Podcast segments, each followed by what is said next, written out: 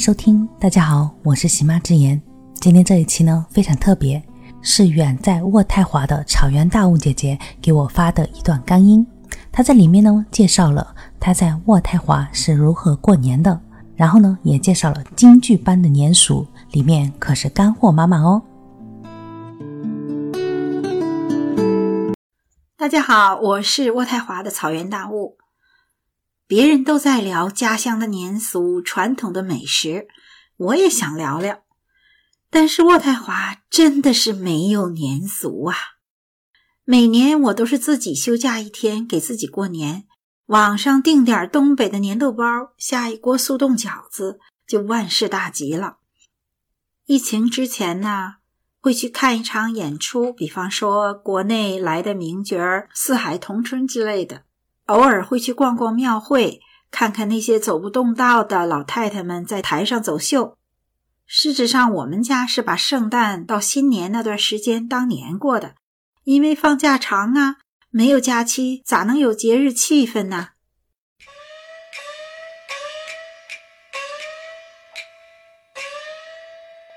嗯，既然渥太华没有什么年俗，我就聊聊咱们老的京剧班子的年俗。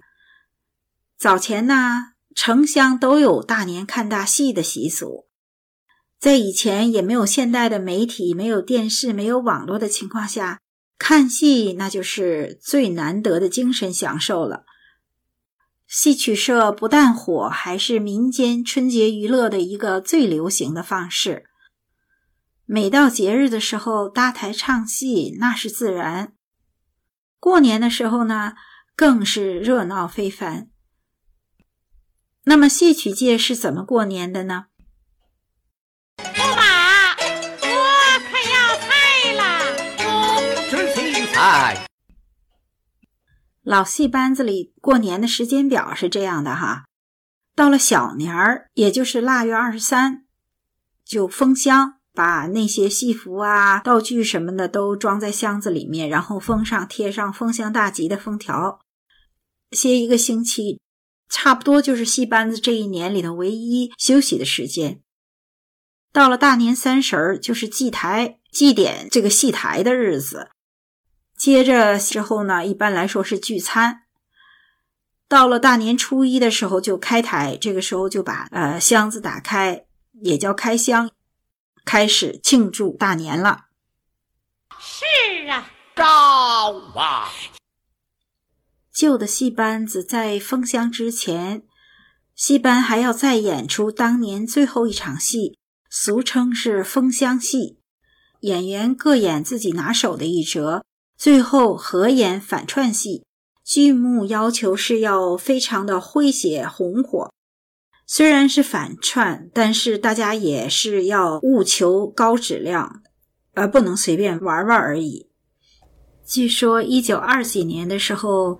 在一出封箱戏里，梅兰芳反串过黄天霸，而杨小楼则反串黄天霸的夫人张桂兰，令观众大开眼界，过足了戏瘾，一时轰动京城。可不是嘛！戏曲理论家齐如山先生曾经这样的评价封箱戏：他说，演了一年了，临末尾总要露个丰满的面子，取个吉利。所以各班都要唱应正之戏，例如三庆班总是演《三国演义》，四喜班总是演八本《雁门关》。平时演戏两三个好角儿到不了一处，但是到了封箱戏这一天，总是想要把名角儿约到一起，所以人人爱看。旧时封箱戏由所有演员义务演出，不知酬劳。票房收入一半交给梨园工会，一半拿出来做窝窝头，分给孤苦伶仃、无力过年的老年艺人，让大家都能过年。所以封箱戏又叫义务戏、窝窝头戏。那么大年三十的祭台呢？祭台他们祭的到底是谁呢？公子猜不着，不用猜了。我一定要菜。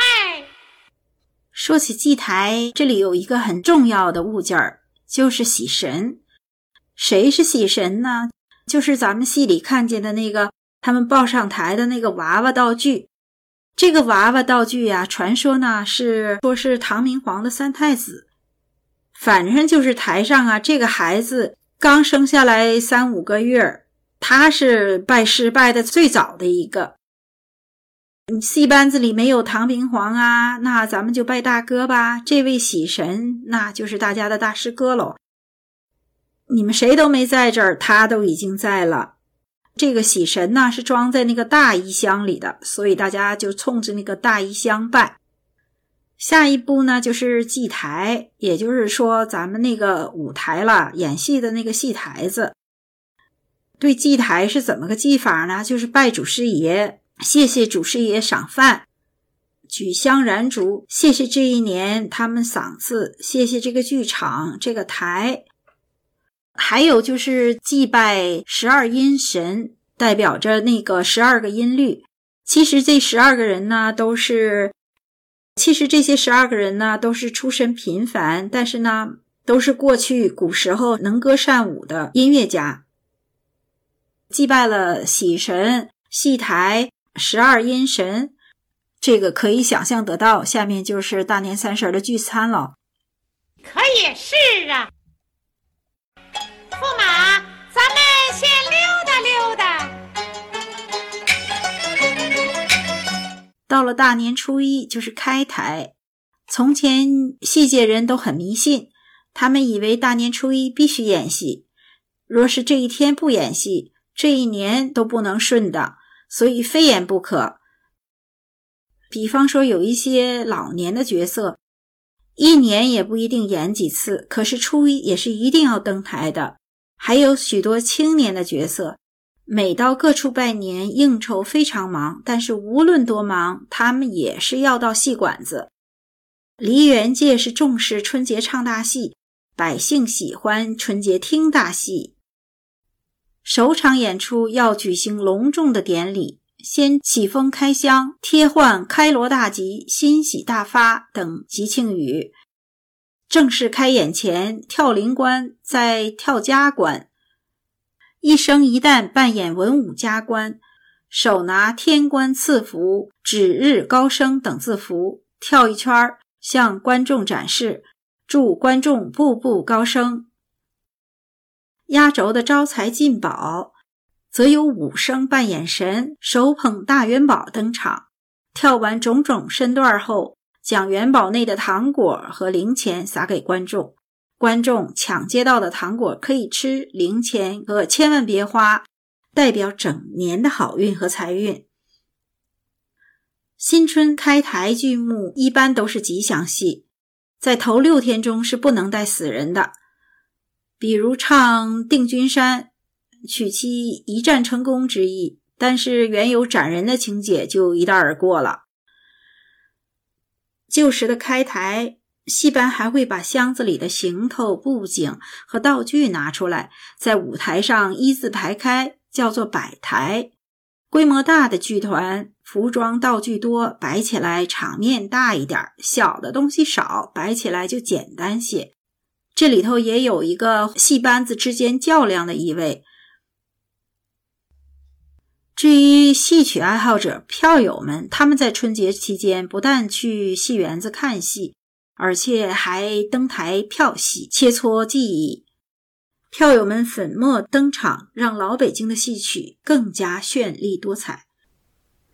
好，今天就聊到这里，也欢迎订阅大雾的京剧聊斋。